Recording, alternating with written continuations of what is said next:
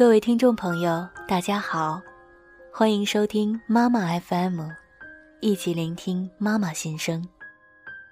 我是主播小九姐姐。今天和大家分享的文章，题目叫做《爱的过去式》，作者姚真。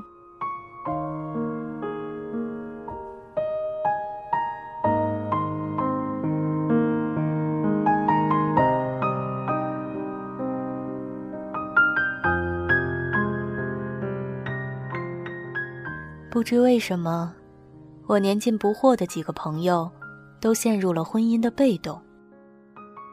其实，在他们遭遇滑铁卢之前，所有朋友都知道了。但作为成年人的我们，都装作一无所知，因为那是别人的事儿。哪怕是亲密无间，我们也知道，再亲的闺蜜，其实没有孩子他爸。来的无可替代，更何况，事业基本步入稳定的中年男人，在许多小姑娘眼里就是一张金光闪闪的饭票。我们怎么能帮这张饭票易主？不是所有的男人喜新了就会厌旧，也不是所有的婚姻都会败在年轻一代的手里。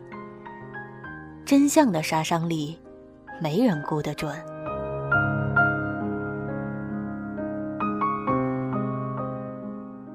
邻居家老太到我家串门，说起自己不成器的女儿，居然帮姐们儿蹲守第三者家的小区，还抱着老太的孙子。老人家喋喋不休地说自己的女儿，先不谈辛苦，不计后果的荒唐。令人失望，云云。老太太快八十岁了，能有这样的思想境界，确实算得上与时俱进。这种女儿，诗书照抽醒。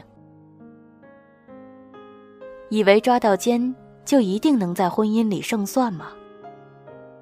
不是明星的女人们，可以在青春不在的时候翻篇重来。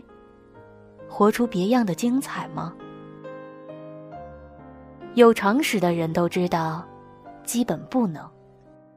不仅不能，撕破脸的短暂痛快，的确可以帮人快刀斩乱麻，但一个家的破裂，却没那么容易修复。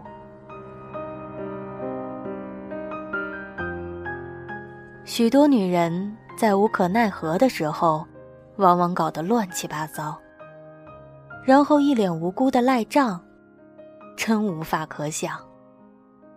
所以，我们这一群女人，基本没心没肺的佯装不知，静观事态的发展。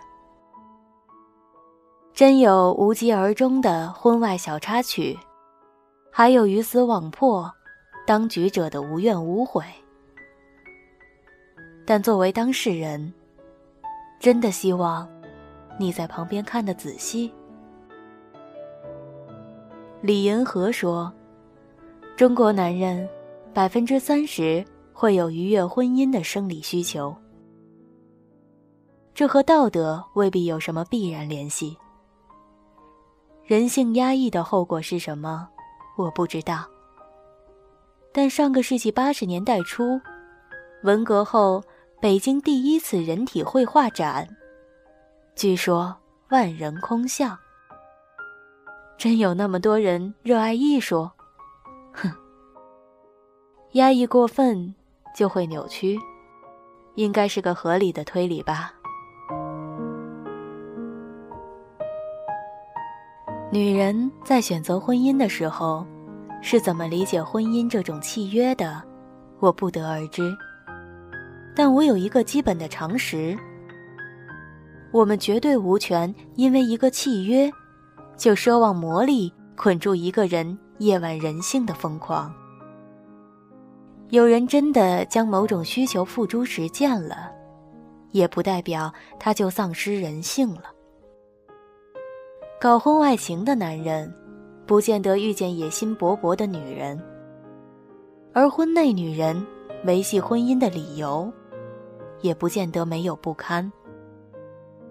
唯一的区别是，一个曾经有所付出，而另一个垂手而得更多实惠而已。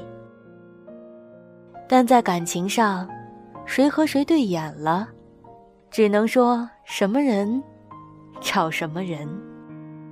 所以，如果女人管不住自己的丈夫了，靠不住亲情，更靠不住法律，就去靠。闺蜜的热血奉献，真是一个讽刺。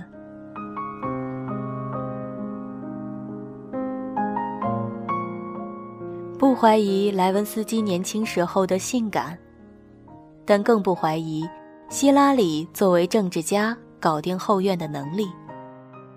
一颗肉蛋击碎一个家庭，那作为女人，该怀疑的是自己的眼光和魅力。而不是自己男人的人品。那些个后院起火的女人，遇到了婚姻保鲜期过短的男人，女人先想自己的生存，再想孩子的生存。如果两个都独自搞不定，那就去忍气吞声。因为弱者，我们没有办法拯救。因为你的弱。我就要化身超人和坏男人战斗。真的狗血剧情才这么瞎编。你若强大，他必不舍。这个世界从不会因为离了谁谁，太阳就无法升起。朋友，别去抱怨旁观者无情。他们看得清，但他们更期待你理得清。没人能代替你去战斗。为自己豁出去的勇士，都死得不计其数。我弱弱的叮嘱一句：你别期待告密者告诉你全部的真相。真相，也在你的手里。